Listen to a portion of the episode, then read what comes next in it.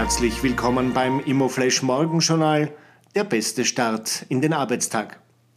Die heutige Ausgabe widmet Ihnen die Building Times, das Magazin für integrierte Planung, Gebäudetechnik und nachhaltiges Bauen. Heute ist Montag, der 11. April und das sind die Schlagzeilen zum Wochenstart.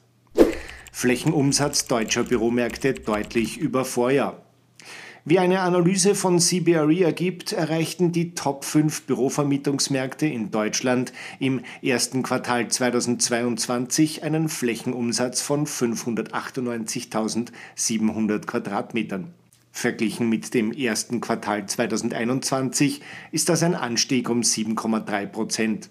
Damit liegt man knapp unter dem Durchschnitt der vergangenen zehn Jahre. Erste übernimmt großes Wohnobjekt im Zehnten.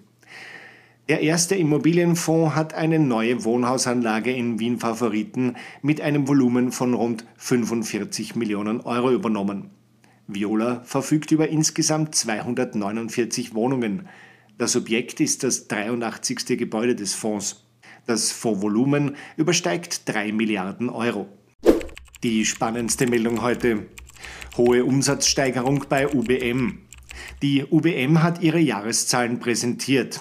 Der Immobilienentwickler hat darin vor dem Wochenende eine Rekorddividende angekündigt. Der Umsatz wurde 2021 um über die Hälfte gesteigert.